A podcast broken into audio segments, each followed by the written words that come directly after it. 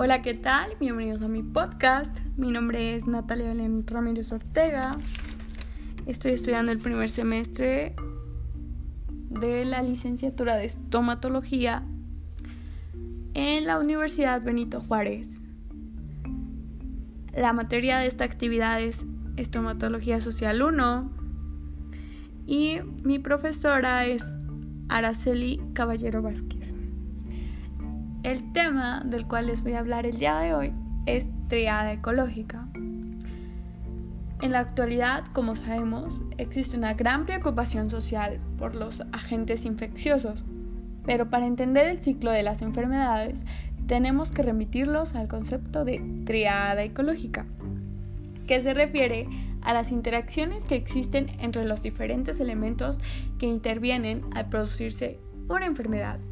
Aunque empezó siendo un modelo que estudiaba las enfermedades infecciosas, con el tiempo se amplió a todo tipo de patologías. En la triada ecológica debe su nombre a estar compuesta por tres elementos y al carácter ecológico de estos.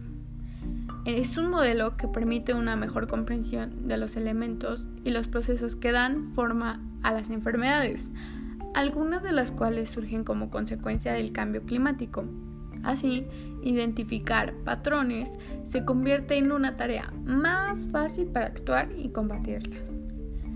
¿Qué elementos componen la triada ecológica? Bueno, los factores que constituyen la triada ecológica o epidemiológica son tres y suelen representarse en forma de triángulo, que sirve para explicar las relaciones que existen entre ellos. El primero es el agente epidemiológico.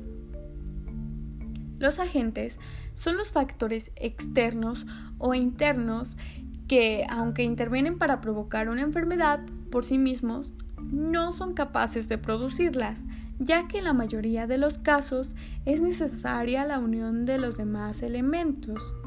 La gran variedad de agentes epidemiológicos incluye los virus, las bacterias o los parásitos microscópicos. Poseen una característica común que permite que desarrollen enfermedades en otros organismos, por ejemplo, patogenicidad, infectividad, virulencia, poder antigénico o inmunogenicidad, letalidad, mutación.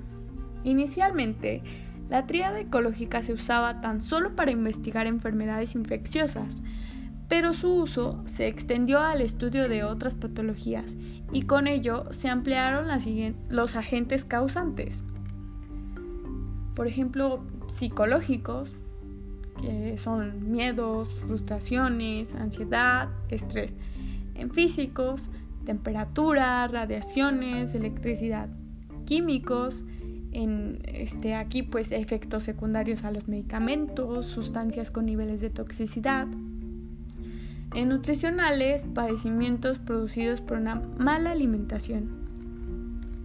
El segundo es el huésped epidemiológico, también conocido como huésped susceptible, debido a que puede contraer una enfermedad ocasionada por el agente infeccioso todos los seres que poseen un organismo vivo son considerados huéspedes.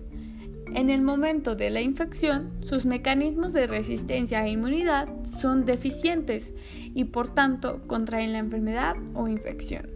Esta susceptibilidad depende de varios factores, estructura genética, género del huésped, inmunidad o el nivel de esta que posea el individuo. Nutrición, estado mental, hábitos personales. Por otro lado, es necesaria la existencia de una vía de transmisión de la enfermedad para que el agente infeccioso infecte al huésped. Esto puede ser respiratoria, digestiva, urinaria, piel, mucosa. La tercera es el ambiente. Bueno, el ambiente es el tercer elemento de la triada ecológica y juega un papel determinante, dado que las condiciones ambientales condicionan que los agentes sean capaces o no de llegar al huésped.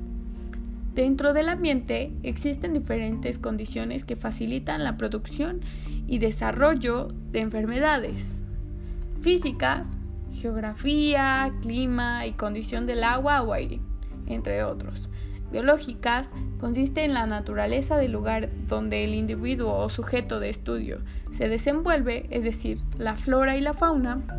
En sociales, estatus social, religión, círculos familiares, laborales y de amistad.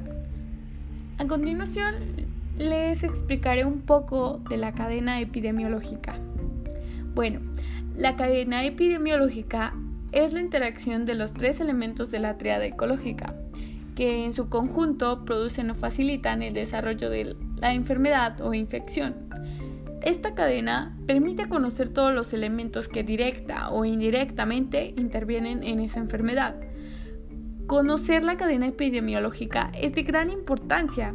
Gracias a ella se puede saber cuál es el elemento de la triada ecológica sobre el que se debe actuar para hacer frente y frenar la enfermedad. En síntesis, la cadena está compuesta por seis eslabones. El primero es el agente infeccioso. Es el mismo que se encuentra en la triada ecológica. El segundo, donde los agentes se asientan, viven y se multiplican, puede ser lugares, sustancias, objetos u organismos.